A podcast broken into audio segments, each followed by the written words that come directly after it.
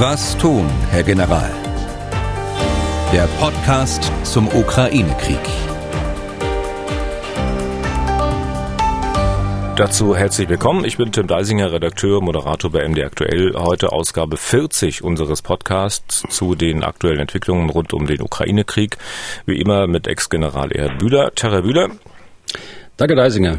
Und äh, guten Tag auch via Telefon zu Professor Sönke Neitzel, mit dem wir heute mal ein bisschen ausführlicher diskutieren wollen, wie die aktuelle Lage ist, worauf wir uns in den nächsten Wochen und Monaten einzustellen haben, was von Seiten des Westens zu tun ist und vor allen Dingen, wann ist es vorbei und wie, wie kann der Krieg beendet werden, schnell beendet werden. Tag, Herr Neitzel. Schönen guten Tag. Ich will ähm, beginnen mit einer kurzen Sache. Wir wollen nicht ausführlich über die aktuelle Lage reden heute, aber wir hatten beim letzten Mal äh, ausführlich gesprochen über das Gebiet Cherson. Da ging es um die Rückeroberung äh, der Stadt und des Gebietes dort. Und wir hatten unter anderem gesprochen über Brücken, nämlich eine große Brücke in der Nähe von Cherson. Und äh, Herr Bühler sagte, naja, man wird versuchen, von ukrainischer Seite diese Brücken äh, passierbar zu halten, instand zu halten, nicht instand anzuhalten, aber äh, nicht kaputt zu machen. Nun gab es Meldungen allerdings äh, ähm, von Seiten der Ukraine, dass man sich eigentlich freut, dass man genau diese lange Brücke unpassierbar gemacht hat für die Russen und dass man die Russen abgeschnitten hat von den eigenen Truppen. Herr Bühler, wie ist denn das zu erklären? Das ist ja zumindest, äh, sieht es erstmal aus wie ein Widerspruch. Das sieht aus wie ein Widerspruch, aber ist es eigentlich nicht.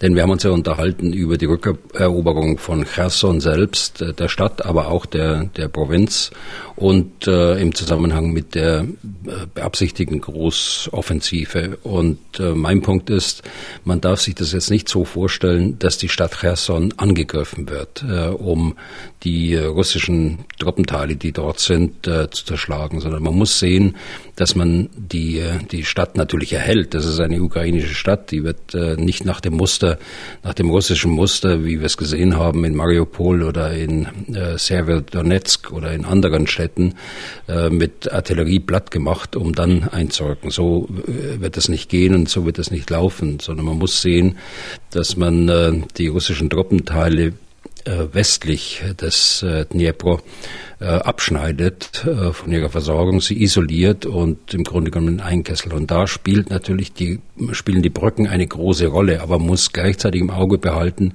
dass man die Brücken ja selbst braucht, wenn man äh, ostwärts des äh, dann die große Offensive macht. Also vor diesem Dilemma steht äh, das, das ukrainische Militär und äh, sie haben äh, offensichtlich Truppenteile, russische Truppenteile beschossen, als sie über die Brücke äh, gefahren sind.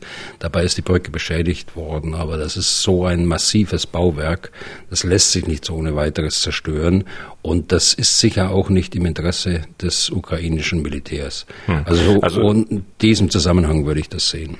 Knifflige Aufgabe, also die Brücke nicht ganz kaputt machen, aber dennoch äh, zumindest zeitweise unpassierbar, äh, dass die Russen sozusagen behindert sind äh, in der Versorgung der Truppen. Ja, so richtig. Okay. Also die Freude kann ich nicht verstehen, die da geäußert worden ist. Das ist sicher nicht im Interesse der Ukraine. Okay. Dann kommen wir mal zur Diskussion Professor Neitzel und äh, Ex-General Bühler, Sie beide mal gefragt, wenn Sie mal so ein bisschen in sich hineinhorchen, ähm, wie sehr haben Sie sich eigentlich schon daran gewöhnt, dass dieser Krieg läuft? Ist ja immerhin schon, ich glaube, 22 Wochen oder so, ne? Ja, fange ich mal an. Also ähm, kann man sich da an den Krieg gewöhnen? Ähm, ja und nein. Ähm, ja, weil ich mich mein Leben lang mit Kriegen beschäftige und ähm, ähm, ständig darüber forsche und lehre.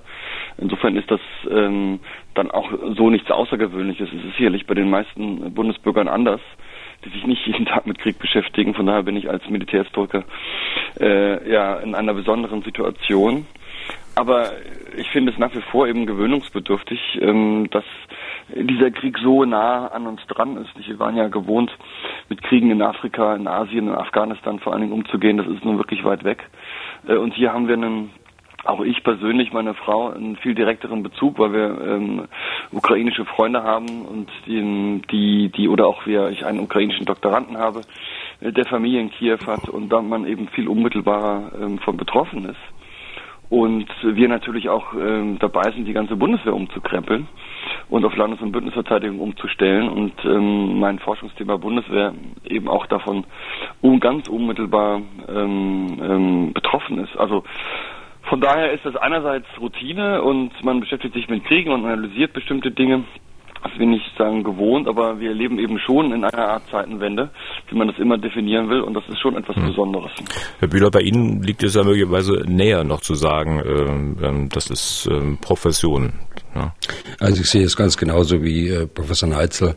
Äh, da kommt natürlich eine gewisse Routine auf, äh, gerade auch wenn man zweimal, zweimal die Woche so einen Podcast macht mit Ihnen. Da ist eine gewisse Routine da, aber man sagt sich selbst immer wieder, man darf sich nicht an die Situation gewöhnen. Man darf sich nicht daran gewöhnen, dass in Europa Krieg herrscht, mit all den Rückwirkungen, die wir dann natürlich auch in anderen Erdteilen äh, dieser Welt sehen. Äh, wir dürfen uns nicht ge daran gewöhnen und ich habe auch nicht den Eindruck, dass, äh, dass in der Öffentlichkeit die Bevölkerung sich daran gewöhnt hat. Die, die Zustimmungsquote zur Unterstützung der Ukraine ist ja nach wie vor hoch und ich glaube, dass sie auch hoch bleiben wird, wenn auch andere Politikfelder jetzt äh, in den Medien manchmal diesen Krieg äh, überstrahlen. Hm. Meinen Sie nicht, dass sich da was geändert hat? Ich meine, es macht sich ja zunehmend bemerkbar, dass dieser Krieg auch Teile des eigenen Wohlstands hier in Deutschland kostet. Es gibt sicher auch viele bei denen man von vornherein noch nicht mehr vom Wohlstand sprechen äh, konnte, die eh gerade nur so über die Runden kommen, für die wird sicher noch am ehesten spürbar. Ähm, dennoch spekulative Frage, also wie lange denken Sie, werden die Leute in Deutschland diese Belastungen durch den Krieg noch ohne größeres Murren mittragen? Ja, das ist alles relativ, äh, die Belastungen. Ich habe neulich eine, eine gut angezogene Dame im Fernsehen gesehen, die da genau die, diese Frage gestellt worden ist. Und sie sagte, das ist eine, eine Angelegenheit zwischen der Ukraine und Russland. Warum sollen wir darunter leiden? Also wissen Sie, das sind Einzelstimmen. Wenn ich mir wenn ich mir aber anschaue, jetzt Umfragewerte auch, die liegen über 80 Prozent Zustimmungsquote, dass man die Ukraine weiter unterstützen muss. Und äh, so handelt ja auch unsere Bundesregierung und äh, die gesamte Politik eigentlich, äh, mit einigen Ausnahmen. Es wird sicher immer Einzelstimmen geben dazu, aber ich spüre auch in meinem Umfeld nach wie vor eine ganz große Unterstützung für die Ukraine. Das ist bei Ihnen ähnlich, Herr Neitzel? Das würde ich auch so sehen. Ähm, würde vielleicht noch das Argument ähm, äh, ergänzen zu, zu Herrn Bühler. Ähm, es hängt, glaube ich, schon sehr stark von der politischen Kommunikation ab. Also ich glaube, was General Bühler sagte, es gibt eine große Zustimmung ähm, und das zeigt für mich immer, dass die Deutschen ganz so postheroisch dann doch nicht sind, äh, wie wir immer gesagt haben und dass sie einfach dann nicht postheroisch sind und dass sie auch sagen, Krieg, Lieferung schwerer Waffen unterstützen, wenn sie das Argument verstehen. Und daran hat es ja meines Erachtens äh, in den letzten was 20 Jahren immer so ein bisschen gefehlt, dass die politische Leitung nicht klar kommuniziert hat, warum wir äh, dieses und jenes tun im Zusammenhang mit unserer Sicherheitspolitik. Hm. Und da ist äh, meines Erachtens die, die Rede von Kanzler Scholz am 27. Februar eine ganz große Ausnahme und das ist meines Erachtens eine der großen sicherheitspolitischen Reden dieses Landes gewesen.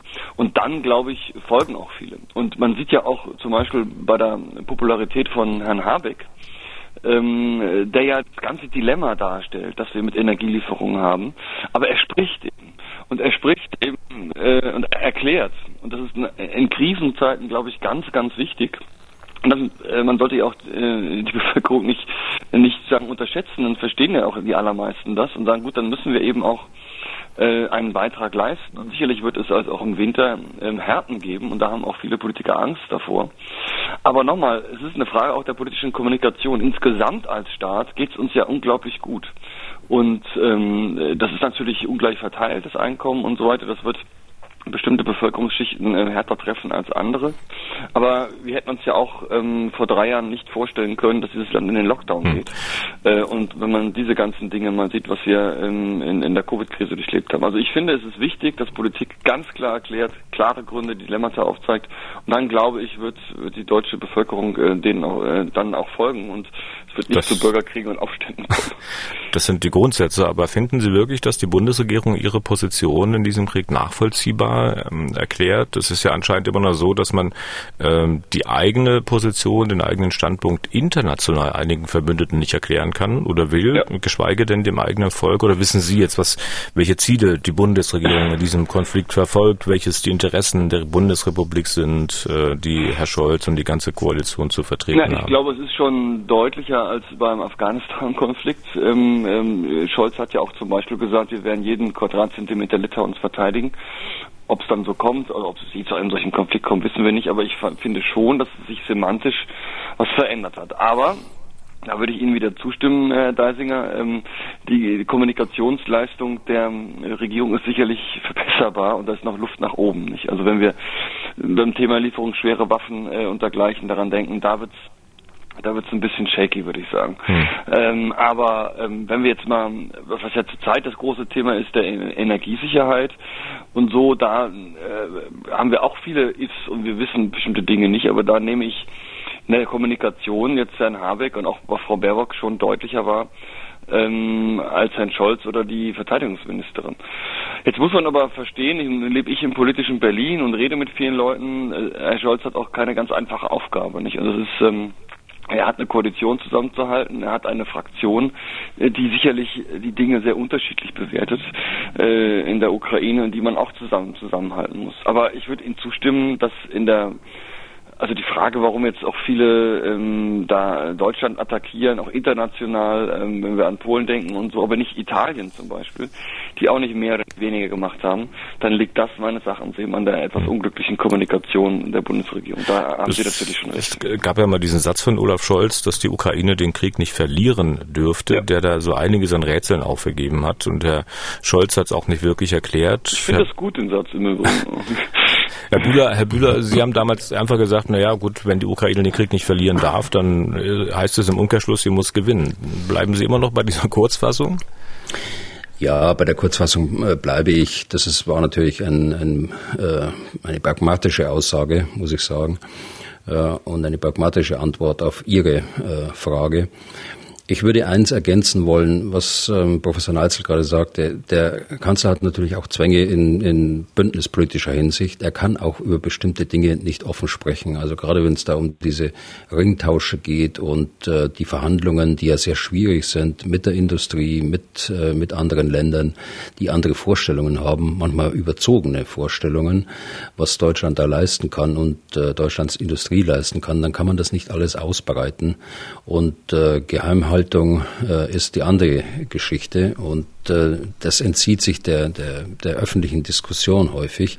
Aber äh, äh ich muss schon auch sagen, dass äh, in der Kommunikation manches schwierig ist und auch für mich nicht unbedingt klar zu erkennen ist, was die Gründe sind. Also beispielsweise, wenn man die Waffen anschaut, die schweren Waffen, die äh, in der deutschen Industrie stehen und eigentlich geliefert werden könnten.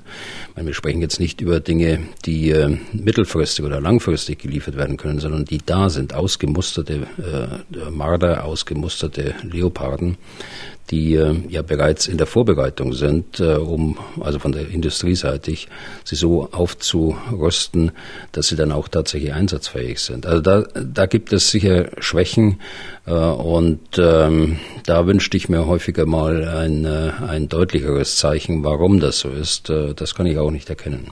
Hm. Können Sie es erklären, zum Beispiel Herr Neitze, ähm, dieses Problem, das Herr Bühler gerade geschildert hat und dann bei der Meldung, ich glaube von gestern war es, dass man 100 äh, Panzerhaubitzen 2000 äh, aus der Industrie äh, genehmigt, dass die nach in die Ukraine geliefert werden. Aber das, was momentan schon da ist, die müssten ja sicher erst hergestellt werden. Das, was momentan da ist, das liefert man nicht.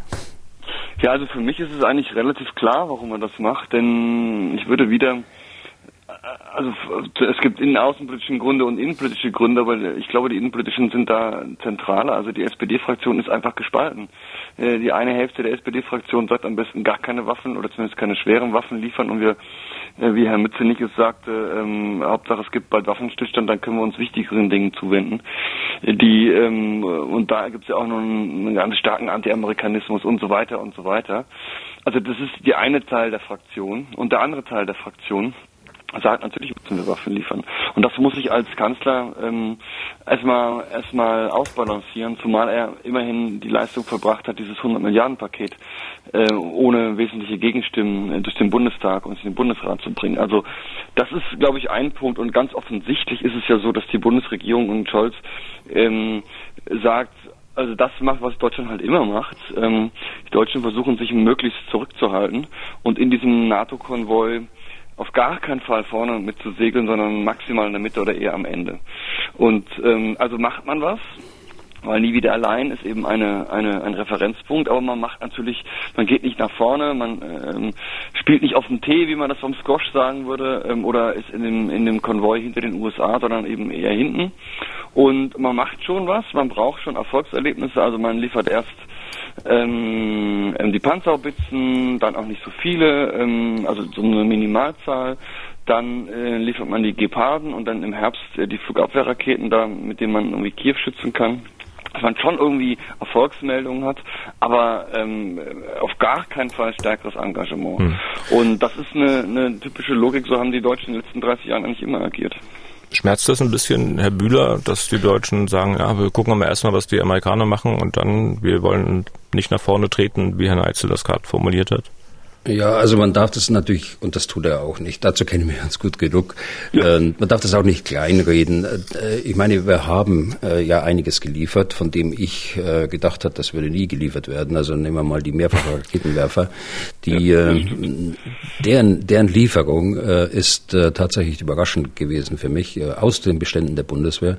Und das tut der Bundeswehr in der, in der Ausbildung und Vorbereitung für Einsatzbereitschaft tatsächlich weh. Das äh, muss man so sehen. Auch die Panzerhaubitzen kommen aus den Beständen der Bundeswehr. Auch das ähm, äh, sehe ich, sehe ich skeptisch, aber es ist tatsächlich eine, eine große Verstärkung. Zusammen mit den Niederländern wird es ein ganzes Bataillon sein. Und wer einmal gesehen hat, wie äh, die Feuerkraft eines gesamten Artilleriebataillons mit Panzerhaubitze 2000, was das entfalten kann, äh, dann äh, weiß man, wo, wovon ich rede. Und äh, IRIS-T, eines der modernsten Flugabwehrsysteme, natürlich, das muss produziert werden und das äh, kostet alles Zeit. Das ist äh, mittelfristig zu sehen. Und äh, dann jetzt die Ausfuhrgenehmigung beziehungsweise die Herstellungsgenehmigung zunächst mal, die muss ja von der Bundesregierung kommen, das sind ja Kriegswaffen, die hier hergestellt werden. Das muss man langfristig sehen. Das wird Jahre dauern, bis die tatsächlich in der Ukraine an, ankommen. Aber der Konflikt, äh, selbst wenn die, die aktuellen Kriegshandlungen aufhören, der Konflikt wird weiter bestehen. Und äh, es ist auch jetzt unsere Verantwortung, dass wir mittelfristig und langfristig die äh, Verteidigungsfähigkeit der Ukraine auch sicherstellen können. Okay, kommen wir später nochmal auf das zurück, was die Bundesregierung sagt und tut, was sie nicht sagt und nicht tut. Äh, wir schauen mal auf die Situation in der Ukraine ganz äh, generell. Ähm, es wird ja immer, Herr Neitzel, es wird immer von der Überlegenheit der Russen gesprochen und wenn man vor dem 24. Februar sich nochmal in diese Zeit hineinversetzt, dann ähm, was das Material betrifft, zahlenmäßig, äh, die Soldaten, vor dem 24. Februar hätte man sicherlich gedacht, dass die Russen heute schon viel weiter wären. Das ist die Einschätzung gewesen von uns allen. Also äh, von zumindest von denen vom Nachrichtendienst, die ich kenne und von der Bundeswehr, ähm, selbst von den Fallschirmjägern, mit denen ich äh, bei einem Regimentskommandeur sprach kurz vor Kriegsbeginn und ihn fragte, wie er denn die russischen Fallschirmjäger einschätzt. Und dann war also full of praise und ähm, ja sehr gut und leistungsfähig und so weiter. Und ähm, da merkt man eben auch die Grenzen, sage ich mal, von Nachrichtendienstwesen. Nicht, dass ich meine, die meisten von uns sprechen kein Russisch. Ähm, die meisten von uns verlassen sich dann eben auch auf BND-Berichte, soweit man sie bekommt und oder soweit man da äh, den einen oder anderen kennt. Aber wirkliche Inside-Knowledge ist natürlich enorm schwer. Wir haben auf die Übungen geschaut der russischen Armee, die auch durchaus beeindruckend waren. Wir haben geschaut auf die Reformen. Aber wie dann eine Armee wirklich auf dem Schlachtfeld performt, ne, das ist dann die mit den Friktionen des Krieges, wie Clausewitz das nannte, und dem Chaos, äh, das ist dann ähm, auch, auch äh, kaum vorherzusehen. Nicht? Und ähm, die meisten gingen davon aus, ja auch im politischen Berlin, das ist ja mittlerweile bekannt, und die wurden wiederum vom BND und anderen gebrieft, dass da in, dass diese Spezialoperation in Anführungsstrichen nun wirklich in 96 Stunden gelingt. Und ähm, die Russen haben handwerkliche Fehler gemacht, die man vielleicht auch erklären kann, aber die, glaube ich, alle überrascht hat. Also da sind Dinge auch auf dem taktischen Bereich passiert, ähm, die man sich so nicht vorstellen konnte bei dieser äh, russischen Armee. Mhm. Und das geht bis hin Einsatz der Luftstreitkräfte und so weiter und so weiter. Und das war schon überraschend. Mhm. Aber ich sage immer, man sollte sie nicht unterschätzen. Das sage ich als Historiker. Beim russisch-finnischen Winterkrieg 39-40 haben die Russen auch schlecht angefangen und die, die, die Rote Armee damals hat gelernt. Also wir sollten daraus nicht ableiten, naja gut, die Russen, die äh, müssen wir militärisch nicht ernst nehmen. Die russische Armee ist schon eine Institution, die auch sehr lernfähig ist. Und man fragt sich ja vom heutigen Standpunkt, äh, vom heutigen Zeitpunkt aus gesehen, äh, was können die Russen, was können die Ukrainer ganz real erreichen? Ich weiß, diese Frage ist schwer oder auch gar nicht zu beantworten, aber jeder stellt sie sich im Prinzip. Wie sehen Sie das, Herr Bühler? Also wenn ich nochmal eingehen darf auf das, was Dr. Neitzel gerade gesagt hat, ähm, und stellen wir doch die Frage nochmal ganz kurz zurück. Ich will das ergänzen und Ihnen erstmal bestätigen, man darf die russische Armee nicht unterschätzen. Also das, was wir in den letzten Jahren gesehen haben, und wir haben natürlich die Übungen immer äh, sehr genau beobachtet und auch äh, ausgewertet, äh, das bestärkt mich eigentlich dabei. Man darf sie nicht unterschätzen. Aber man muss diese Schwächen, die die russische Armee gerade in der ersten Phase des Krieges gezeigt hat, das muss man auch im Gesamtkontext sehen. Es war einfach ein politischer und strategischer Fehler, äh, die Armee so äh, in, in die Ukraine einmarschieren zu lassen, wie es, äh, wie es getan worden ist.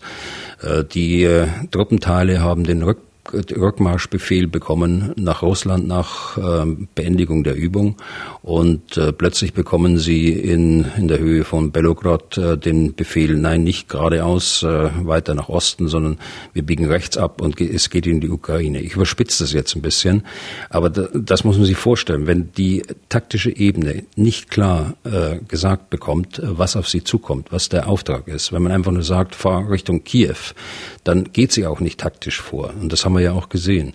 Sie geht nicht unter, äh, unter Schutz von, von Luftabwehr zum Beispiel vor. Sie geht nicht äh, in, äh, in Gefechtsgliederung vor, so dass sie sich auch selbst schützen kann. Und das hatte zur Folge, dass sie äh, weitgehend äh, gerade auf dem Vormarsch von Kiew zerschlagen worden ist. Also diesen Fehler muss man auch sehen. Und der zweite, der zweite Punkt, den ich dazu nehmen muss, ist die Motivation. Das haben wir ja gesehen, dass die von Anfang an niedrig war. Und äh, die Ukraine ist äh, ja vielfältig verknüpft, wie wir alle wissen, äh, mit Russland. Es ist ein Brudervolk, so wurde es ja bisher immer genannt. Äh, es gibt familiäre Verbindungen äh, noch und noch, so dass die Motivation der Soldaten auch äh, niedrig war. Und sie ist noch niedriger geworden, als diese strategischen Fehler des Anfangs bekannt wurden und die Auswirkungen vor allen Dingen bekannt worden sind und die großen Verluste eingetreten sind. So, und jetzt aber meine Frage, die nicht beantwortbare, die Glaskugelfrage. Was können die Russen, was können die Ukrainer ganz real erreichen? Und die geht jetzt an mich, äh, an mich zuerst. Geht an Sie beide, aber Sie können ruhig anfangen, Herr Bühler. Also fange fang ich, was, was können Sie real erreichen? Äh, die, äh, das ist wieder, wieder spekulativ und das äh, tue ich aber sehr ungern. Der Eisiger weiß das und äh, Dr. Neitzel sicher auch. Also Sie haben ja jetzt den Schwerpunkt gesetzt äh, im, im Bereich des Don Donbass. Sie haben ein operatives äh, Dilemma weil sie im Süden die Kräfte so stark ausdünnen mussten um Cherson herum. Sie haben das zweite operative Dilemma im Norden. Äh, sie sind von Norden aus angewiesen auf die Versorgung aus dem Bereich Belograd. Sie müssen auch hier Truppen stehen haben. Also ich denke, dass sie nur sehr, sehr langsam, wenn überhaupt, äh, äh im Donbass äh, vorgehen können in der, in der näheren Zukunft.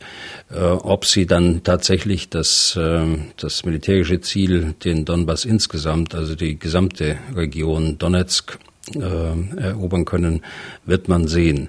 Äh, Im Augenblick halte ich es für ausgeschlossen, dass man Angriffe im Süden fortsetzen kann, was ja auch ein militärisches Ziel ist, nach wie vor die Schwarzmeerküste Richtung äh, Transnistrien. Und erst recht halte ich die große Option, also der, der Auslöschung praktisch der Ukraine und der Entmilitarisierung im Augenblick für, für äh, ausgeschlossen. Umgekehrt äh, bei der ukrainischen Armee, sie äh, verteidigt äh, sehr beweglich und äh, sehr geschickt äh, im, im Donbass, muss allerdings immer wieder Raum aufgeben, um Zeit zu gewinnen und den die russische Armee auch äh, abnutzen. Äh, also äh, schwierig, schwierige Lage für sie, aber äh, das äh, wird einer der Schwerpunkte sein. Und äh, der zweite Schwerpunkt ist die angekündigte äh, Großoffensive, äh, die sie im, im Süden führen wollen. Und da wage ich keine Prognose im Augenblick. Äh, ich weder so noch so. Ich weiß, Dr. Nötzel wird gleich sagen, das ist illusorisch. Vielleicht überspitze ich da jetzt auch ein bisschen. dass die, aber wir wollen ja wollen ein angeregtes Gespräch führen. Aber da will ich mich nicht eindeutig festlegen. Und das Dritte ist eben, Sie müssen sehen, dass Sie den Raum Kharkiv halten und äh, vor allen Dingen auch weiterhin die Versorgungslinien im Norden bedrohen.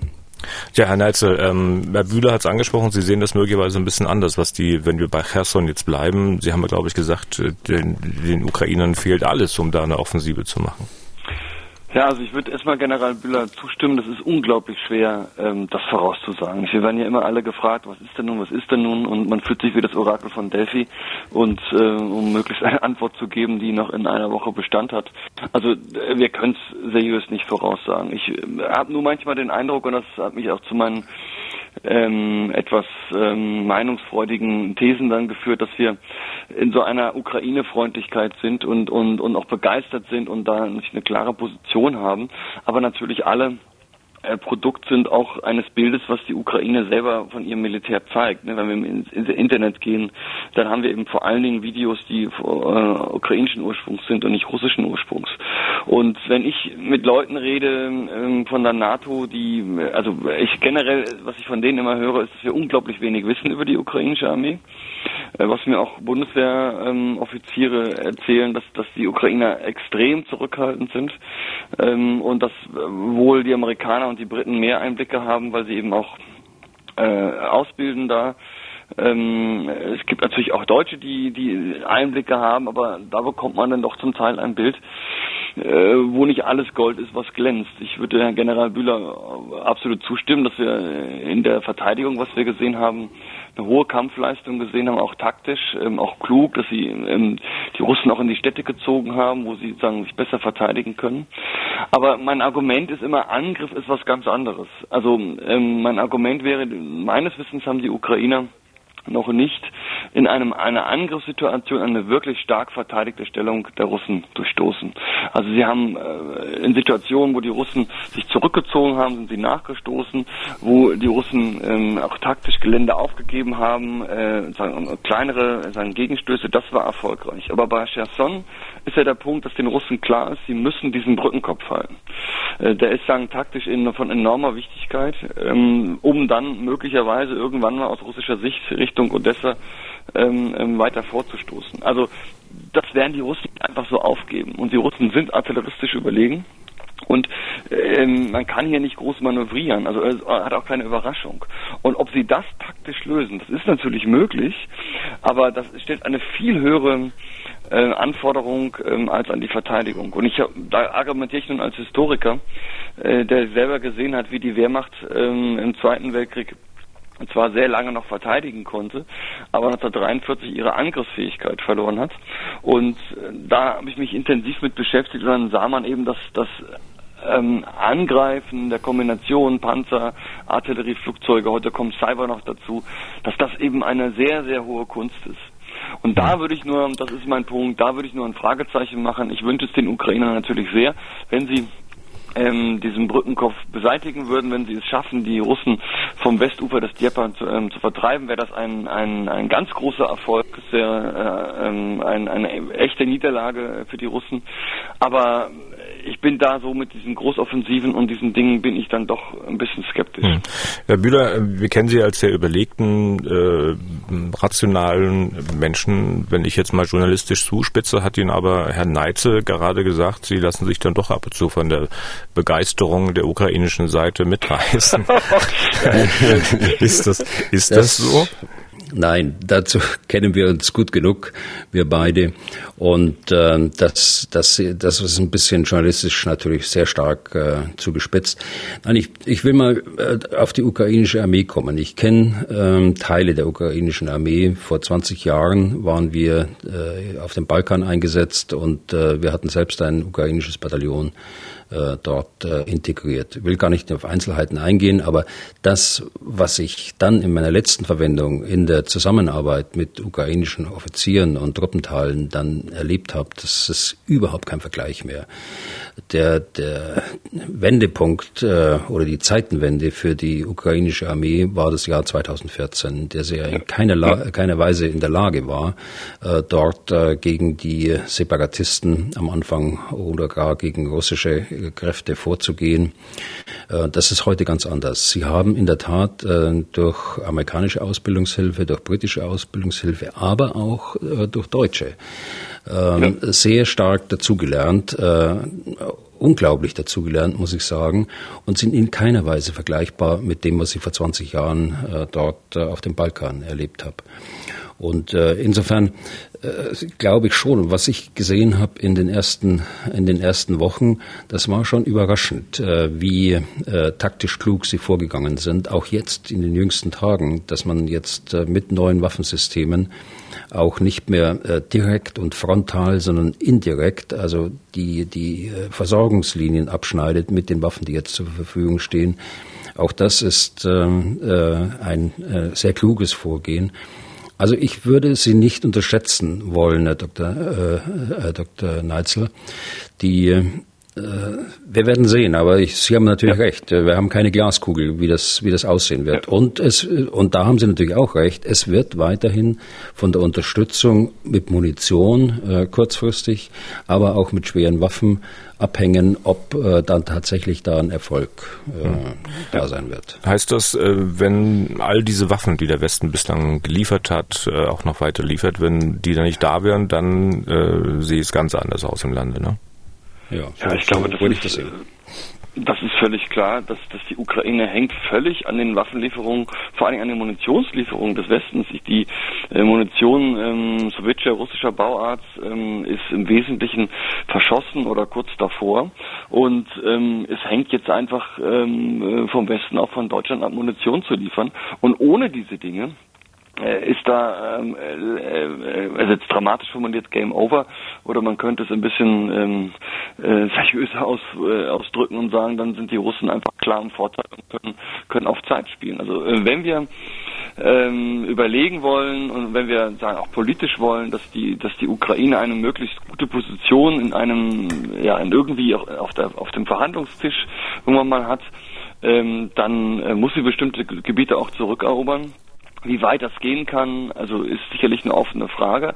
Ähm, und da kann man das eine oder andere Fragezeichen machen. Äh, aber was sie auf jeden Fall braucht, die Ukraine, ist die Unterstützung, die weitere Unterstützung des Westens. Ähm, und das ist eben ein großer Krieg. Die Russen haben insgesamt, ich weiß nicht, 3000 Artillerierohre, von denen sie ja äh, die meisten da eingesetzt haben. Und ähm, ähm, wenn man angreift, braucht man eine örtliche Überlegenheit. Und ähm, äh, wie gesagt, das ist nochmal, ist nochmal ein Argument. Ähm, Verteidigung ist das eine. Darauf hat sich die Ukraine ja auch ähm, seit 2014 vorbereiten können. Angriff auch in einem größeren Stil, jetzt nicht nur äh, ein Bataillon, sondern sagen auf, auf Divisionsebene und höher ist nochmal ein anderes, mhm. anderes Feld. Und das kann die Ukraine nur machen, wenn wir weiter unterstützen. Können wir vielleicht ansatzweise mal ein bisschen schildern, äh, wie groß diese logistische Herausforderung ist, äh, äh, Munition da wirklich an die Stellen zu bringen, an denen sie gebraucht wird? Es ist ja nicht so, dass da ein Sattelstepper bei, bei Aldi oder bei Rewe vorfährt. Geheimhaltung der ganzen Geschichte, damit die Transporte nicht beschossen werden, ist das ja schon eine, eine Riesenaufgabe. Das kann Herr Bühler am besten beantworten. Darauf habe ich gerade gewartet. Natürlich ist es eine äh, Riesenaufgabe und äh, das trifft für beide Seiten zu die äh, alleine die Artilleriemunition daran zu schaffen und, und in äh, Depots äh, 20, 30 Kilometer hinter der Front dann äh, zu lagern und dann mit, äh, mit kleineren äh, Fahrzeugen, mit äh, kleineren Kolonnen, Einzelfahrzeugen die Munition tatsächlich nach vorne zu bringen. Eine riesenlogistische Aufgabe. Aber äh, es bietet dem Verteidiger natürlich auch die Möglichkeit, genau diese Stränge anzugreifen.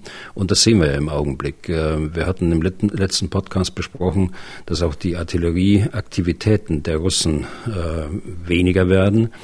Das hängt äh, mit, mit die, dieser operativen Pause, dieses die es gegeben hat, ein paar Tage lang natürlich auch zusammen. Aber sie hängt auch zusammen, dass sie ganz offensichtlich Schwierigkeiten haben, die Munition nach vorne zu bringen. Hm. Umgekehrt trifft es natürlich äh, genauso zu für die Ukraine. Das, was man an Waffensystemen geliefert hat und noch liefern will, sind das Dinge, mit denen man auch eine groß angelegte Offensive dann starten kann oder fehlt es da noch an einigen Ecken und Enden? Also, naja, also die, die ganze Frage der Panzer ist, äh, brauche ich für Offensivkräfte nicht der ganze Ringtausch, den wir diskutieren, die gepanzerten Kräfte. Die Ukraine haben ja auch erhebliche Panzerverluste bereits erlitten. Das ist ein ähm, Punkt, ähm, der Gepard, äh, da könnten wir einen eigenen Podcast machen, wie weit er äh, eigentlich taktisch noch überhaupt zu verwenden ist. Das hängt auch von den Russen und von den russischen Fähigkeiten ab. Aber äh, prinzipiell ist es mal, ist es mal ähm, sicherlich gut, ihn zu haben und dann auch die Artillerie. Ähm, die Luftverteidigungssysteme, die wir liefern, die sind dann eher sagen, zum Schutz auch auf, auf, von Kiew zum Beispiel oder von Charkiw. Also ähm, wichtig sind die Raketenwerfer, die kann man gar nicht unterschätzen, wobei auch da das Problem ist, dass die Munitionsbestände der Bundeswehr eben sehr, sehr überschaubar sind und uns da irgendwann einfach äh, der Nachschub ausgeht. Und ich weiß nicht, wie schnell unsere Industrie nachliefern kann und ob unsere Industrie überhaupt schon den Order bekommen hat, nachzuliefern. Da bin ich sehr skeptisch nach den Informationen, die ich habe. Aber ähm, es geht um Panzer, es geht um Artillerie, da hängen natürlich Funksysteme noch, noch mit dran und dergleichen. Also es geht um diese klassischen schweren Waffen. Und damit muss dann die Ukraine versuchen, örtlich die Überlegenheit, die Feuerüberlegenheit herzustellen. Und dann wird es, da helfen ja auch die westlichen Nachrichtendienste sehr, sehr stark eben nicht nur auf das Flächenfeuer ankommen, sondern das machen die Ukrainer ja schon sehr genau, sehr punktgenau zu treffen. Wir sind eben nicht mehr im Ersten Weltkrieg, sondern wir können mit viel weniger Munition einen viel größeren Schaden äh, zufügen. Ähm, aber das muss erstmal in großer Zahl und wir sind eben, äh, ich glaube auch, dass die, dass die Panzerhaubitzen so schon, schon örtlich auf jeden Fall einen Unterschied machen. Aber es ist eben eine sehr große Front und wir reden hier wirklich über Massen von Artillerie nicht. Also wir haben, wir sind nicht im Ersten Weltkrieg, wir sind nicht im Zweiten Weltkrieg, aber es sind eben ganz andere Szenarien als das, was wir als westliche Armeen bislang hm. gewohnt waren. Kann die Frage ist auch, ob das ausreicht, was wir bisher geliefert haben. Ja, es ging jetzt immer nur um Landstreitkräfte. Kann man denn so eine Offensive auch wirklich äh, erfolgreich führen, wenn man äh, keine vernünftig ausgestattete und leistungsfähige Luftwaffe mehr hat? Also äh, zunächst zu dem zu dem ersten Punkt, äh, da äh, stimme ich natürlich auch äh, Dr. Neitzel zu.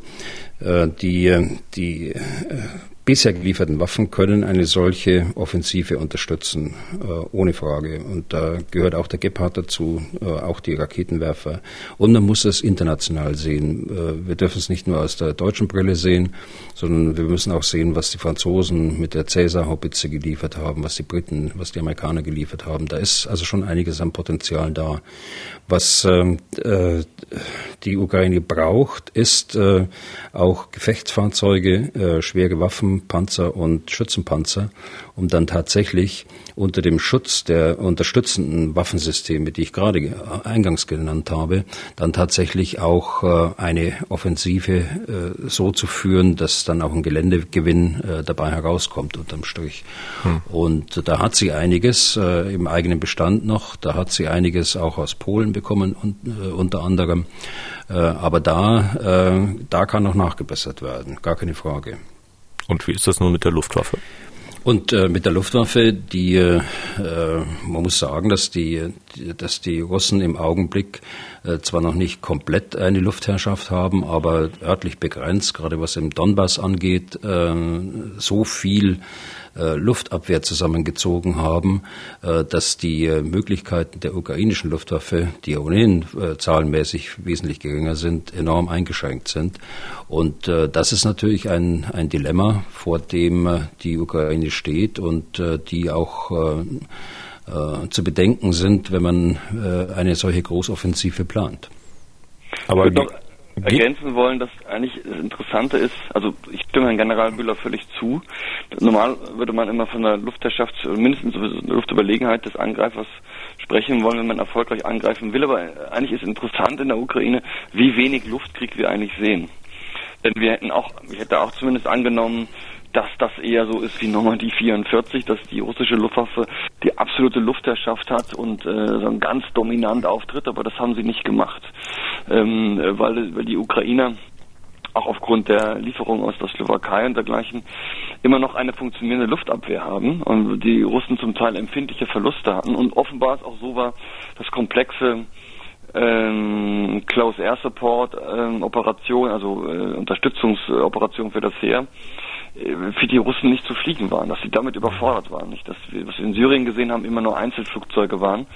Ähm, und diese Kombinationen, dass die Russen eigentlich auch die Beherrschung des Luftraumes, ähm, General Büller hat es angesprochen, sehr stark ihren eigenen Flugabwehrraketen überlassen haben ähm, und viel mit Raketen gemacht haben und auch viele, sagen wir mal, Flugkörper abgeschossen haben von Flugzeugen, die ähm, aus Belarus, im belarussischen Luftraum oder im russischen Luftraum geflogen sind. Also die wirklichen, wirklichen Flugzeuge, die jetzt über den ukrainischen Stellungen, das haben wir im Donbass gesehen, aber insgesamt ist es erstaunlich wenig, so dass ich argumentieren würde, dass diese Offensiven, Gegenoffensiven, ähm, dass die Luftwaffe offenbar äh, kein wirklich entscheidender Faktor ist, sondern dass das wirklich ein Artilleriekrieg ist. Und ähm, das alles in der Tat dann wieder an den Ersten Weltkrieg, wo Luftwaffe auch eine Rolle spielte, aber vielleicht nicht die entscheidende Rolle war. Und das ist ein Unterschied zum Zweiten Weltkrieg oder auch zu den anderen Kriegen, Vietnam und ich weiß nicht, Irak ähm, ähm, 1990, 91 wo die Luftüberlegenheit so eine so enorme Rolle gespielt hat. Das scheint jetzt in der Ukraine so nicht der Fall zu sein. Hm. Ich nehme das daraus, stimmt. es ginge ohne Luftwaffe, oder? Ja, ich würde sagen, wenn die Ukraine ähm, in der aktuellen Situation genug Artillerie äh, hätte und was General Bühler ansprach, genug Panzer und so weiter, äh, dann würde ich sagen, würde es, äh, hätten sie auch eine Chance. Und es ist nicht so, dass, dass die russische Luftwaffe derart überlegen ist, dass man sagt, also egal wie viel Panzer die haben, das ist, das ist unmöglich. Also es ist eben nicht so wie 1944, da hätten die Deutschen, ich weiß nicht was, äh, auffahren können, die äh, alliierte Luftwaffe so überlegen. Äh, es gab dann ja auch die ersten Panzeroffensiven, die komplett aus der Luft gestoppt wurden im August 44. Ähm, solche Szenarien äh, habe ich bisher in der Ukraine nicht gesehen. Und das ist dann eher äh, der klassische Landkrieg und die Frage, kann die Ukraine sich so weit aufrüsten, dass sie, und das ist eben der Punkt, ein Angriff führt, der keine Überraschung ist, gegen eine wirklich stark verteidigte Stellung, die die Russen auch nicht aufgeben wollen. Und, und, und das ist taktisch wirklich ähm, knifflig und ähm, werden sie das schaffen? Und das ist eine offene Frage.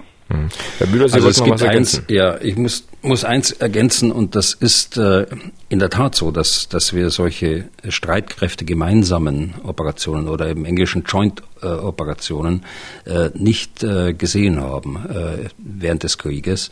Es läuft da so, äh, es gibt den Landkrieg und es gibt so ein bisschen Luftkrieg und ähm, ab und zu wird geschossen von, von See. Aber es gibt äh, jedenfalls kann ich das nicht erkennen von hier aus. Es gibt keine gemeinsame Führung. In der Tat hat es ja kein gemeinsames Oberkommando gegeben, äh, lange Zeit, viele Wochen äh, in diesem Krieg. Und äh, selbst jetzt, als man es, es etabliert hat, äh, gelingt es nicht, die äh, Land, Luft und See so zu synchronisieren, dass es auf, auf ein äh, gemeinsames, auf eine ein, gemeinsame Zielsetzung hinausläuft. Und das ist sicher eine Ursache, dass wir da so wenig Luft aus der Luft gesehen haben. Das Zweite ist, und das äh, kann man auch erkennen, dass äh, viele Waffen auch von weit her abgeschossen worden sind, hunderte von Kilometern aus Flugzeugen, weil sich die, äh, die Piloten der russischen Flugzeuge ganz offensichtlich nicht in die Ukraine reinfliegen wollten oder sich nicht getraut haben, sich da auch reinzufliegen, weil die ukrainische Luftabwehr zwar zahlenmäßig äh, nicht so groß ist, aber doch so effektiv war, dass sie immerhin, äh, wenn die Zahlen stimmen, mehr als 200 äh, oder 250 äh, gar Flugzeuge abgeschossen haben. Also hier ist eine gewisse Hemmschwelle zu sehen. Und der dritte Punkt, äh, den kann ich nur von, äh, von Berichten von Analysten übernehmen, dass dass offensichtlich auch die Ausbildung äh, der russischen Piloten nicht so ist, wie man das erwarten konnte. Äh, die äh, waren mehr so nach dem Syrien. Szenar und dem Syrienkrieg äh, ausgebildet, in dem es ja keine Bedrohung gab äh, vom Boden aus. Und äh, das ist der große Unterschied jetzt zur Ukraine. Und das in Ergänzung zu dem, was Dr. Neitzel gerade sagte, ist ähm, ähm, äh, die Ursache eigentlich, dass man diese Streitkräfte gemeinsamen Operationen nicht sieht. Sie sind aber notwendig, auch gerade wenn man im Bereich äh, einer, einer Großoffensive will und äh, die, die Südukraine wiedergewinnen will. Hm. Ich will mal zwei Punkte zusammenführen. Den einen, den Herr Neitzel angesprochen hat, nämlich die Munitionsnachlieferungen, die jetzt eigentlich äh, kommen müssten, bei denen er Zweifel hat sozusagen, dass da wirklich äh, nachbestellt, nachgeordert wird. Und äh, dem Punkt, dass man ja nun schon seit äh, einiger Zeit erkannt hat, dass die Bundeswehr auch besser ausgestattet werden muss. Wenn man nun eine Ahnung hat, dass dieser Krieg längere Zeit dauern wird, wenn man weiß, dass die Ukraine irgendwann den Russen nichts mehr entgegenzusetzen hat, wenn nicht jetzt und in naher Zukunft permanent Waffen und Munition geliefert werden, dann müsste doch eigentlich in der Bundesrepublik, in der Bundeswehr eine wahre Beschaffungs- und Einkaufseuphorie angelaufen sein. Ja. Welche Infos haben Sie denn da, Herr Bühle und Herr Neitzel? Also da kommen, Herr Neitzel sagt, äh, offenbar kommen da nicht am laufenden Band jetzt Lkw und Bahnwaggungen, Ladungen äh, mit neuer Munition an. Ja, also zunächst zur Munition nochmal. Äh, Ukraine, da läuft natürlich sehr viel, das auch nicht öffentlich gemacht äh, wird und das zu Recht. Und äh, ich kenne da auch keine Details und wenn ich sie äh, kennen würde, da würde ich natürlich auch nicht öffentlich darüber sprechen. Aber da wird sehr viel getan. Das, äh, das Problem ist äh, ganz sicher erkannt, ist ja auch offenkundig und äh, da wird daran gearbeitet. Also äh, die, die zweite Frage, jetzt wenn wir zur Bundeswehr, wenn wir zur Bundeswehr übergehen, die ich bin froh, dass dieses 100 Milliarden Paket, äh, Herr Professor Neitzel hat es gerade angesprochen, dass das äh, beschlossen worden ist, dass es auch Gesetz äh, ist. Allerdings äh, muss ich sagen, wir hatten es im Podcast ja auch schon besprochen, das Modernisierungsprogramm der Bundeswehr, das liegt äh, seit Jahren auf dem Tisch und äh, sonst hätte man das ja auch nicht beschließen können. Man kann ja nicht einfach sagen, ich gebe 100 Milliarden und jetzt kauft mal ein, Einkaufseuphorie, sondern es sind ganz klar Zielsetzungen in der Bundeswehrplanung drin und sie sind auch dem politisch-parlamentarischen Raum seit Jahren bekannt. Und äh, das wird jetzt Zug um Zug umgesetzt. Nicht im Sinne einer Euphorie, sondern ganz äh, nüchtern abgearbeitet äh, in, in äh, hoffentlich äh, schneller Zeit und äh, hoffentlich dauert es nicht so lange. Ähm, denn äh, die Bundeswehr braucht das. Und äh, die Bundeswehr braucht das insbesondere deshalb, weil wir in vielen Verbänden eben nicht die Waffen haben, die und die Waffensysteme und die Ausrüstung haben, die notwendig sind für die Landungs, äh, Landes- und Bündnisverteidigung. Hm. Es macht mich, wissen Sie, es macht mich fassungslos manchmal noch, immer jetzt immer noch, äh, dass wir überhaupt diesen Zustand der Bundeswehr äh, äh, hingenommen haben. Ich meine, ich wusste das und wir haben immer wieder darauf hingewiesen und äh, sind letztlich da nicht durchgeschlagen. Aber das ist jetzt der Blick nach rückwärts. Aber wenn man nach vorne blickt, hoffe ich, dass es jetzt äh, möglichst rasch geht, dass auch die Beschaffungsorganisation, die, äh, die Industrie auch möglichst rasch liefern kann. Frage an Herrn Neitzel. Wenn ich jetzt Herrn Bühler wieder journalistisch zugespitzt zusammenfasse, sagt er Gefahr erkannt, Gefahr gebannt. Äh, ich habe den Eindruck, dass Sie äh, das ein bisschen anders sehen. Herr Bühler sagt, na, das ist jetzt so, das läuft seinen Weg, das geht seinen Gang. Äh, wenn ich lese, was Sie so veröffentlichen, Herr Neitzel, habe ich den Eindruck, Sie regen sich da richtig auf drüber, dass da nichts passiert. Ja, ich reg mich da auf. Also ich glaube auch, dass, dass wir 2025 ähm, woanders stehen. Also ich glaube schon, dass der Tanker dreht. Aber wenn ich jetzt genau mal reinhöre und ich spreche ja viel und ich äh, frage dann auch mit meiner äh, bisschen Frechheit, na, knallen denn die Sektkorken jetzt bei Ihnen? Und da stoße ich doch auf eine Generation, die äh, geprägt ist biografisch von 30 Jahren Niedergang. Also diejenigen, die jetzt ähm, auf zwischen äh, den Besoldungsstufen B6 und B9 sind, die haben ja noch als junge Offiziere den Kalten Krieg erlebt und dann eigentlich ging es permanent bergab äh, mit der Bundeswehr, bis sie 2015 auf den Tiefpunkt aufgeschlagen sind. Und da ist eine, ähm, würde ich jetzt sagen, als, als teilnehmender Beobachter eine tiefe, tiefe Skepsis, ähm, äh, ob das alles so äh, klappt, ähm, weil ich glaube, die Institution ist immer eben noch im tiefen Frieden. Und alle sagen natürlich, Sie haben es eben angedeutet in Ihrer Moderation, ja, wenn jetzt waggonweise Munition und so weiter. Und viele wollen auch, aber sind natürlich durch den, durch den ganzen, durch die Vorschriften, durch ein, eine überbordende Bürokratie eben auch gehindert, ähm, schnell, schnell zu agieren. Und ich würde da, also die, man müsste es eine offene Frage, wir müssen ähm, ähm, ähm, vor der nächsten Bundestagswahl mal Bilanz ziehen, aber ähm, gerade in der Munitionsfrage ähm, äh, nach meinen Informationen sieht es also ziemlich schwarz aus, denn ähm, es ist ja eigentlich so einfach, Munition herzustellen. Es gibt überhaupt ja nur ganz wenige Fabriken erstens. Zweitens, ähm, die Zulieferprobleme gilt eben auch für Munition. Und es ist eben mitnichten so, äh, nach meinen Informationen, äh, nun weiß ich auch nicht alles, aber das, was ich ähm, äh, weiß, ich spreche auch mit der Rüstungsindustrie, dass es jetzt einen Munitionsplan, einen Munitionsgipfel gibt und dass jetzt gerade ähm, die Produktionsstraßen hochgefahren werden, mitnichten. Und äh, da sind viele auch ähm, an entscheidender Stelle ziemlich verzweifelt drüber, dass sie sagen, liebe Leute, äh, ich meine, wir müssen die Munition, die wir der Ukraine geliefert haben, ja auch, auch nachbauen für die Bundeswehr, für unsere Aufträge.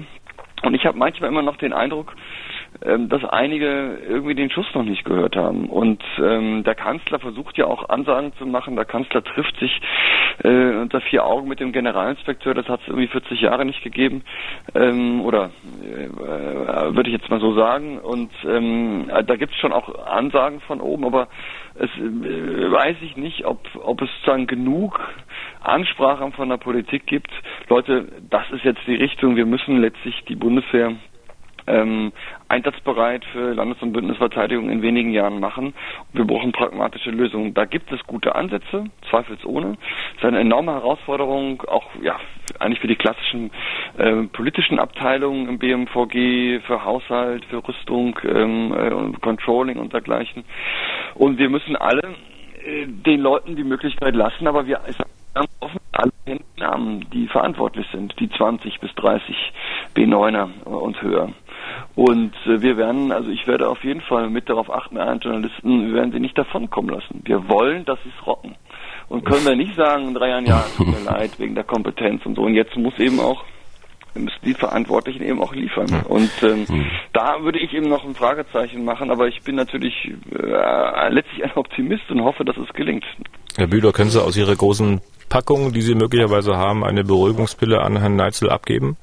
Also zunächst muss ich sagen, ich freue mich ja, dass äh, äh, Professor Neitzel noch so jung ist, dass er in einigen Jahren noch die Archive äh, durchsuchen kann, wenn die Unterlagen genau. alle öf äh, öffentlich gemacht werden. Das war unser letztes Gespräch ja, das wir gemeinsam ja. hatten, als Sie berichtet haben, dass Sie die, äh, die Unterlagen aus den 90er Jahren gesehen haben. Also ja. alles das, was ich mit, äh, miterlebt habe, ist ja jetzt praktisch öffentlich äh, für, beziehungsweise für die, jedenfalls für die Historiker einsehbar. Ja.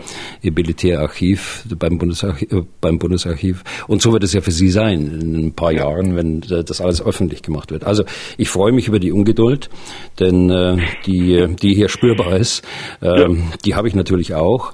Und äh, diese, diese Ungeduld äh, ist auch gerechtfertigt. Äh, jetzt ist das Geld da. Äh, die, die Pläne sind da, äh, das Modernisierungsprogramm steht und jetzt muss umgesetzt werden. Und ich weiß, dass der Generalinspekteur, und ich habe ihn neulich erst in Hamburg äh, zu diesem, zu diesem Thema auch gehört, dass er enorm ungeduldig ist mit der eigenen Organisation. Er sagt, wir müssen jetzt liefern. Und in Zusammenarbeit mit der Industrie natürlich. Klar. Munition, äh, das Thema Munition nochmal aufgreifend.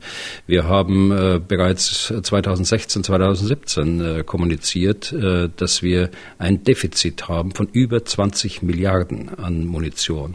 Wir haben ja Schiffe gekauft und ihnen nur einen Mindestbedarf an Munition zur Verfügung gestellt. Ich darf ja gar nicht sagen, was, wie wenig das war. Aber das ist alles, das ist alles der Tatsache geschuldet, dass man die, die Aufgabe Landes- und Bündnisverteidigung Luftverteidigung bis ins Jahr 2015, ist richtig, das war der Tiefpunkt, äh, einfach so niedrig priorisiert hat, dass man äh, alles beschafft hat, was nach Afghanistan musste, zu Recht natürlich, aber dann auf der anderen Seite äh, diese Kernaufgabe eines Staates, nämlich die Verteidigung des eigenen Territoriums und, die der, und das der Bündnispartner einfach vernachlässigt hat. Okay.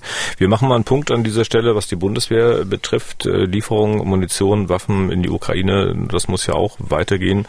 Große Frage, äh, wie lange wird dieser Strom an Waffen anhalten? Wie lange kann, wie lange muss das gehen? Wann ist der Krieg zu Ende? Äh, bis man die Krim in 20 Jahren zurückerobert hat, oder? Also dieser Krieg wird meines Erachtens lange gehen und ähm, äh, aus Ihrer Frage ähm, ist ja der Wunsch abzuleiten, wann ist denn dieser Scheißkrieg, sage ich jetzt mal ganz salopp, endlich vorbei. Das ist ein sehr, sehr verständlicher Wunsch, aber ähm, da ist eben der Wunsch der Vater des Gedanken. Wir können das nicht voraussehen. Und als Historiker würde ich immer argumentieren, die äh, ähm, Russen, das Osmanische Reich, haben hunderte Jahre Krieg geführt, immer mal wieder mit, mit Friedens, äh, ich glaube es waren zwölf Kriege, die sie gegeneinander geführt haben. Ähm, die Briten und Franzosen haben hunderte Jahre Krieg geführt. Die Deutsche und Franzosen hatten auch mal eine, eine, schlechte Phase in der Geschichte, wo sie ständig Krieg geführt haben. Also historisch gesehen äh, kann es eben gut sein, dass dieser Konflikt ähm, sehr lange weitergeht, auch wenn es vielleicht nochmal einen Waffenstillstand gibt. Ähm, und darauf müssen wir uns einstellen. Wir können das nicht voraussehen. Und wenn Lavrov ausgibt, die Ukraine muss zerstört werden zerschlagen werden als Staat, ähm, wenn das nach wie vor jetzt das Ziel ist, dann ist da A keine Verhandlungsbereitschaft zu erkennen und B es ist eben nach wie vor ein Maximalziel, auch wenn vielleicht mal die Waffen ruhen sollten äh, ein Jahr oder so. Und die Ukraine ähm, kämpft um ihr Überleben und ähm, ist von unserer Unterstützung abhängig. Und wir müssen auch, was jetzt Rüstungsproduktion, Munition, wir haben darüber gesprochen, anbelangt, einfach diesen langen Atem haben. Ähm, und ich glaube schon, dass, ähm, ähm, ähm, dass für die äh, Europa sich jetzt auch sicherheitspolitisch beweisen muss. Und das ist eben nicht eine, eine Finanzkrise, eine Covid-Krise, die vielleicht irgendwann bald vorbei ist, sondern die Dinge können wirklich sehr lange dauern. Und das, das muss mal in unserem Kopf, glaube ich, ankommen. Herr Bühler, Sie sind es ähnlich, oder? Ich sehe es äh, nicht nur ähnlich, so, sondern ich sehe es genauso. Und ich würde sagen, dass äh, es muss weitergehen. Und zwar kurzfristig, mittelfristig, langfristig. Eben deshalb, weil dieser, äh, dieser Konflikt auch, wenn die unmittelbaren Kriegsereignisse jetzt irgendwann mal äh, zum Stillstand kommen oder pausieren, der Konflikt wird weitergehen. Und wir müssen sicherstellen, dass wir die Ukraine auch weiterhin im Stand halten, dass sie äh, sich selbst verteidigen können. Und dazu gehören eben auch die Unterstützung mit militärischen Mitteln, aber nicht nur. Und äh, das große Ziel am Ende ist ja, dass man trotzdem zu einem Frieden oder zu einem Waffenstillstand zuvor äh, kommt. Das wird sicherlich nicht ohne Verhandlungen gehen. Ähm, wie wichtig ist denn, dass man bei solchen Verhandlungen dann es nicht unter Druck steht, also dass man eine gute Position hat? Ja, also das eine schließt das andere nicht aus. Äh, vielleicht ja. da, äh, hake ich da erstmal ein. Das eine schließt das andere nicht aus. Wir müssen sehen, dass wir unsere Demokratien wehrhaft halten. Das heißt, auf der einen Seite äh, Waffen, auf der einen Seite Abschreckung und auf der anderen Seite den politischen Dialog. Äh, das, was Sie gerade überspitzt auch gesagt haben, das würde ich so nicht unterschreiben wollen. Äh, ich äh, sehe das komplementär, beides, beide Seiten, beide Pfeiler. Und wir haben leider einen Pfeiler völlig vernachlässigt in den letzten Jahrzehnten Jahrzehnten und sind deshalb in dieser Situation, in der wir heute sind. Aber bitte, äh, Dr. Neitzler. Ich kann dem nur zustimmen, was General Bühler sagt. Es sind immer die beiden Pfeiler schon beim NATO-Doppelbeschluss, Verhandlungen und sagen Nachrüstung. Und ähm, wir haben nur lange Zeit die Illusion gehabt, dann hieß es immer, der Krieg äh, kann mit militärischen Mitteln allein nicht entschieden werden. Das hat auch nie jemand gesagt, aber er kann eben auch mit militärischen Mitteln entschieden werden. Das haben wir in vielen Kriegen gesehen, äh, in Syrien, äh, in Afghanistan und so weiter. Und Putin versucht gerade diesen Krieg mit, mit militärischen Mitteln zu entscheiden.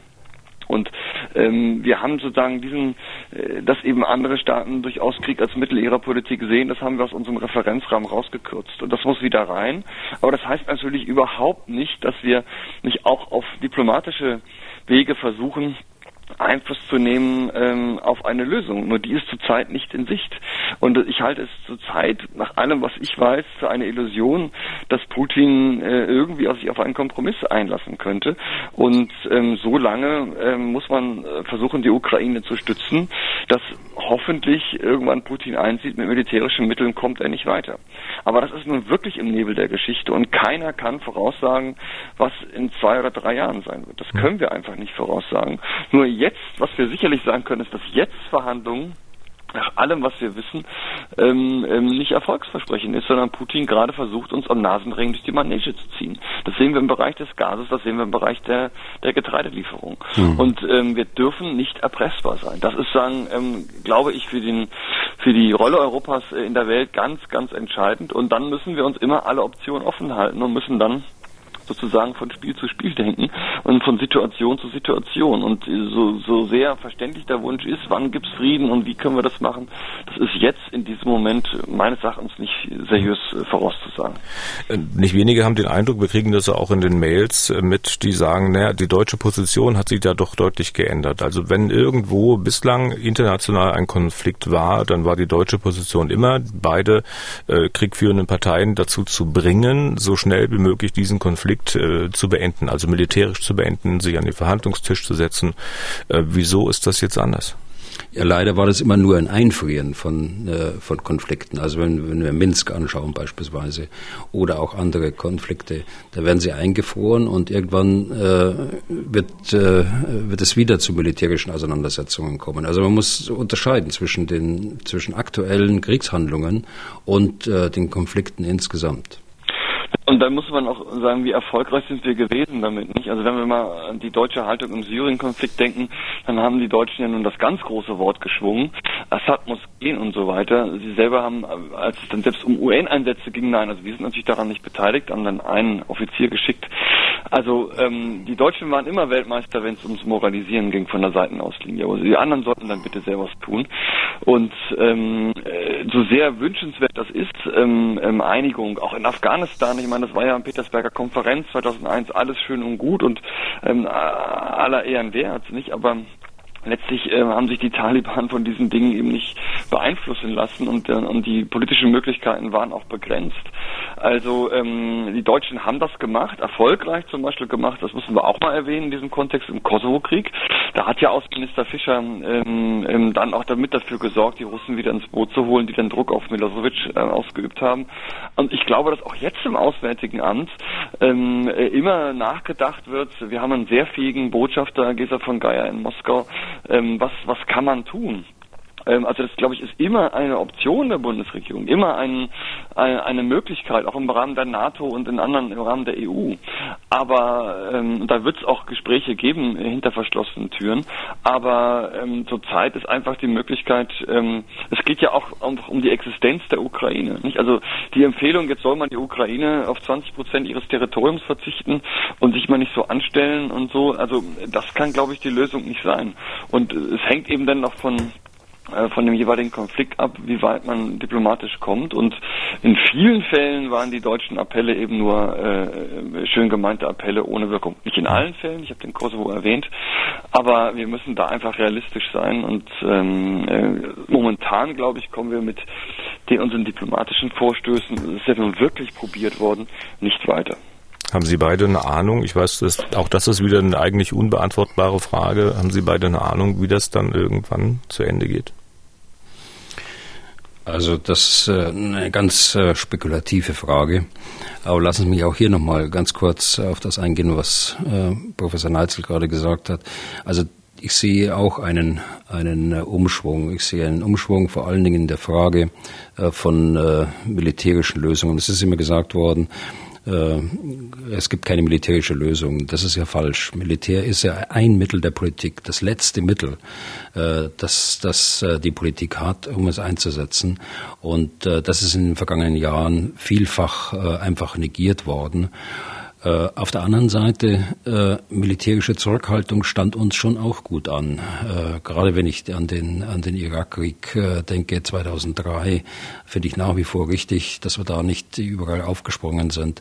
Und äh, also Euphorie äh, ist immer, ist immer schlecht und da würde ich immer zu Zurückhaltung raten, auch zu militärischer Zurückhaltung und ganz aktuell in diesem, in diesem Krieg äh, finde ich auch die Linie richtig und kann sie nur empfehlen, dass äh, wir keine Kriegspartei werden dürfen. Also äh, ich versuche das jetzt mal ein bisschen auszubalancieren, was wir gerade auch besprochen haben.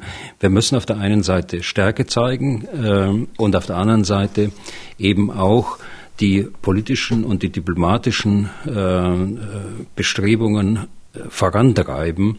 Also muss, es darf kein Ungleichgewicht äh, passieren. Das Ungleichgewicht in den letzten Jahren besteht darin, bestand darin, dass man das Militärische einfach zu tief gehängt hat. Hm. Äh, es darf jetzt keine Umkehrbewegung eintreten. Das will ich damit sagen. Das muss eine Balance sein. Ich muss trotzdem nochmal nachfragen, vielleicht mag ich Sie da bewusst missverstehen. Finden Sie das aber nicht gefährlich, Herr Bühler, wenn Sie in den Köpfen wieder festsetzt, dass Krieg ein Mittel der Politik ist? Ja, was soll es denn sonst sein? Krieg ist ja kein Selbstzweck. Äh, das heißt nicht, dass man Krieg haben will und dass man Krieg äh, äh, führen will. Das heißt es ja nicht, sondern einfach, dass die militärische ähm, die militärische Macht auch da ist, äh, drücken wir es mal so aus, um der äh, Politik als letztes Mittel dann auch zur Verfügung zu stehen.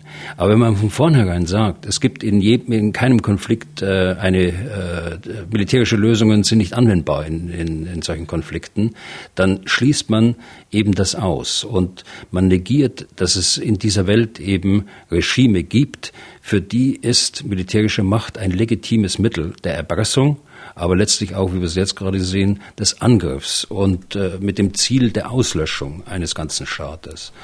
Äh, also da würde ich schon eine ganz große Unterscheidung machen wollen. Okay. Herr Neitzel, Sie haben zur Frage, ob Sie eine Ahnung haben, wie das letztlich dann zu Ende geht, noch nichts gesagt. Ja, ich habe jetzt die Zeit genutzt, um zu überlegen. Also die, die, die, das, da würde ich gerne Herr Bühler zustimmen, das kann man seriös nicht prognostizieren. Jetzt äh, sagen Sie, äh, ein Einzel machen es trotzdem. Also ich kann mir letztlich nur vorstellen, dass es äh, auf irgendeine Form von äh, Kompromiss hinausläuft, den wahrscheinlich beide Seiten nicht anerkennen, ähm, dass man, dass es irgendeine Form eines äh, fernen Tages vom Waffenstillstand gibt, weil beide Seiten militärisch erschöpft sind aufgrund der Verluste. An dem Punkt sind noch nicht und dass man dann ähm, äh, ob nun offiziell unterzeichnet und ratifiziert oder nicht, so eine Art Waffenstillstand hat und dass dieser Konflikt dann weiter köchelt. Also ich kann mir letztlich nur so eine Lösung vorstellen äh, wie Donbass 2014, aber das im Großen. Und ich glaube, dass das in den kommenden äh, Jahren dass weiter ein, ein, ein, äh, ein, einen, einen massiven Konflikt zwischen der Ukraine und Russland geben wird. Zumindest solange dieses Regime Putin äh, und, und ähnlicher Leute äh, in, in Moskau im Amt ist und alles weitere wäre Spekulation, was mal irgendwann nach Putin kommt. Aber dass wir so einen Punkt erreichen, wo beide Seiten ermattet sind, wo beide Seiten auch so hohe Verluste hatten, dass sie nicht mehr weiter kämpfen oder nur auf einem sehr geringen Niveau weiter kämpfen, das kann ich mir schon vorstellen. Dass man dann eben die normative Kraft des Faktischen nimmt und dann die Frontlinie, die es da gibt, eben so als ja, Demarkationslinie letztlich anerkennen muss, aber dass beide Seiten das völkerrechtlich sagen für sich, äh, oder nicht völkerrechtlich wäre dann der falsche Begriff, beide Seiten für sich das eigentlich negieren, die jeweiligen äh, Eroberungen, die Russen wollen mehr, die Ukrainer wollen sie aus dem Land drängen und dass man das eigentlich, dass man das Normative ähm, sagen, gebildet wird, ist das Faktische, dass man das einfach anerkennt so. Okay, dann machen wir einen Punkt an dieser Stelle. Wir haben am Ende des Podcasts meist noch Hörerfragen. Ich will eine zumindest äh, heute noch rausgreifen von Christoph Sprenggart. Äh, der wohnt in Mainz und hat uns auch speziell für diese Sendung geschrieben. Er bezieht sich auf die Situation in der Bundesrepublik. Ähm, natürlich in Bezug auf, äh, beziehungsweise als Konsequenz aus dem Ukraine-Krieg. Zwei Fragen hat er. Werden wir solche Sachen wie Autobahn Bahnabschnitte konstruiert als Behelfslandepisten wieder aktivieren müssen. Herr Bühler vielleicht. Also wir haben, äh, sowas gab es ja, das gab es äh, auf dem Gebiet der damaligen DDR, das gab es im Westen auch, äh, Behelfslandeplätze. Äh, ich will es mal etwas weiter spannen. Wir müssen den Bereich der Gesamtverteidigung wieder stärken und äh, damit meine ich nicht nur die militärische Seite, sondern auch die zivile Seite. All das, was wir zurückgebaut haben, die Sanitätslazarette, die äh, Vorräte, äh, die auch für die Bevölkerung gedacht waren, die Nahrungsmittelvorräte die da waren. Die äh, Alarmierungsmöglichkeiten, äh, da geht man ja jetzt auch ran. Äh, aber da muss überlegt werden, wie wir zu einer Gesamtverteidigung äh, kommen können, ähnlich wie es andere Staaten niemals aufgegeben haben. Norwegen gehört dazu. Äh, Finnland gehört dazu und andere Staaten auch. Also insofern ist die Frage berechtigt und äh, ich denke, es wird daran gearbeitet, auch wenn es in den letzten Jahren, so wie ich das äh, seit, seit Herausgabe der Konzeption der Bundeswehr, die militärische Seite ist im Grunde genommen von der Konzeptionsseite her fertig. Aber die äh, Konzeption der zivilen Verteidigung, da hängen wir nach wie vor zurück und insbesondere in der Umsetzung auch. Hm. Ergänzung, Herr Neitzel? Würde das ganz genauso sehen wie Herr Bühler. Ähm, wir müssen ja, wenn wir die Landes- und Bündnisverteidigung ernst nehmen, dann gehört das eben auch mit dazu. Und ähm, das wird sich alles nicht nicht eins zu eins so. Äh, wir haben ja auch andere eine andere Lage. Aber man muss dann eben auch wieder große Übungen machen. Man muss dann auch eben Ersatzlandeplätze für, für, ich weiß nicht, für Eurofighter finden. Und dann kann man eben auch wieder auf die Autobahn gehen. Zumal diese, diese Abschnitte der Autobahnen, die gibt es jetzt sagen nach wie vor mit den herausnehmbaren Leitplanken. Ähm, also ähm, ja, wir müssen, wir müssen da ein Stück weit hin zurück. Es muss angepasst werden. Da ist schon viel vorgedacht. Ähm, ich erinnere mich noch, dass äh, früher in der Zeit des Kalten Krieges an jeder Brücke eine Gewichtsklassifikation war, ähm, ähm, ob da ein Panzer drüber fahren kann oder nicht. Das ist alles weg. Äh, und solche Sachen müssen wir, glaube ich, wieder machen, wenn wir die Landes- und Bündnisverteidigung ernst nehmen wollen. Hm. Dann hatte ich gesagt, Herr Sprengert hat zwei Fragen. Die zweite wäre eine spezielle, ähm, wäre vielleicht auch zunächst mal von Herrn Bühler besser zu beantworten. Schauen wir mal. Was wäre denn eine adäquate Anzahl von funktionsfähigen Panzern in der Bundeswehr und als Wehrpflichtiger in den 80ern mit Wehrübungen bis in die 90er war ich noch mit dem analogen Funksystem, ich weiß nicht, ob SEM 25 oder SEM 25 unterwegs, am analogen System, das ich damals schon seltsam fand, insbesondere das Verschlüsselungssystem hat sich bis heute nichts geändert. Wie konnte das passieren? Ja, das äh, sagte ich ja während des Gesprächs schon mal. Wie konnte sowas passieren, dass wir überhaupt in diese Lage gekommen, gekommen sind? Aber äh, zu den zu den Fragen insbesondere, äh, die gerade gestellt worden sind. Äh, wir haben jetzt äh, 320 Panzer. Das sind äh, etwa sechs äh, Bataillone. Ähm, ich äh, äh, würde empfehlen, dass wir diese Zahl angesichts in, in der Auswertung jetzt äh, dieses Krieges nochmal überprüfen. Wir hatten äh, Anfang der äh, oder vor zehn Jahren äh, beschlossen im Ministerium und auch auf politischen Druck so beschlossen, dass wir die Zahl der, der Panzer auf 225 reduzieren. Also das ist schon Geschichte jetzt mittlerweile. Der Rückkauf hat stattgefunden, die Modernisierung der Panzerflotte hat begonnen. Wir muss auch sehen, in den Überlegungen, ob man das jetzt noch größer machen kann als 320, dass Deutschland eine andere Rolle spielt, geografisch eine andere Rolle spielt, als sie im, im Kalten Krieg äh, gespielt hat. Aber wir müssen uns darauf einstellen, dass wir nach wie vor äh, Brigaden, Divisionen zur Verfügung stellen müssen der NATO insgesamt, die dann möglicherweise nicht in Deutschland eingesetzt werden, sondern bei unseren östlichen Bündnispartnern. Also insofern ist eine andere Lage. Und wir müssen das äh, drittens immer äh, sehen im Gesamt Gesamtkontext äh, der NATO. Die NATO definiert, wie viele Divisionen, Brigaden und letztlich Kampfpanzer dann jedes Land vorzuhalten hat. Und das wird unterschiedlich sein. Und das sehen wir auch heute schon in den Diskussionen in Polen. Das wird unterschiedlich sein in Polen oder in den baltischen Staaten, in Ungarn beispielsweise und in Deutschland. Und äh, dann, wenn man weiter nach Westen geht, auch unterschiedlich sein zu, zu Frankreich, Spanien oder gar Portugal. Hm. Bevor wir zum Verschlüsselungssystem kommen, ganz ja. kurz, ich muss nachhaken. Sie haben ja den Aufschlag jetzt gemacht. Äh, ähm, dann ertragen Sie am besten die journalistische Nachfrage. Wie viele Bataillone hätten Sie denn gerne? Ähm, äh, die Frage ist an mich gerichtet, ja. Eigentlich an Herrn Bühler. Es war eine Nachfrage an Herrn Bühler, aber Sie können natürlich Ihre Meinung dazu auch sagen.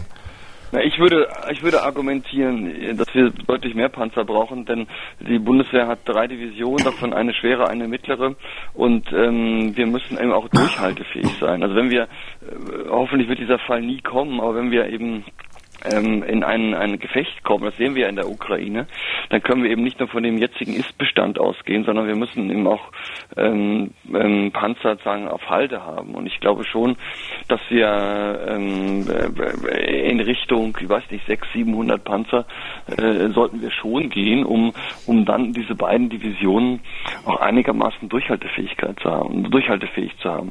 Das ist jetzt in den 100 Milliarden nicht drin und so weiter, äh, auch in den Strukturplanung der Bundeswehr nicht abgebildet, aber mit 325 Panzern oder wie viel, ähm, das ist schon äh, trotz NATO-Rahmen und so würde ich sagen äh, relativ schwach. Und wir müssen ja sehen, wir spielen als Landmacht bei der Verteidigung der NATO-Ostflanke eine ganz zentrale Rolle. Hm. Und die, diese, diese Visionen sind sicherlich wichtiger als die Luftwaffe. Die kann die, können die Amerikaner äh, innerhalb von wenigen Stunden über den Atlantik schicken.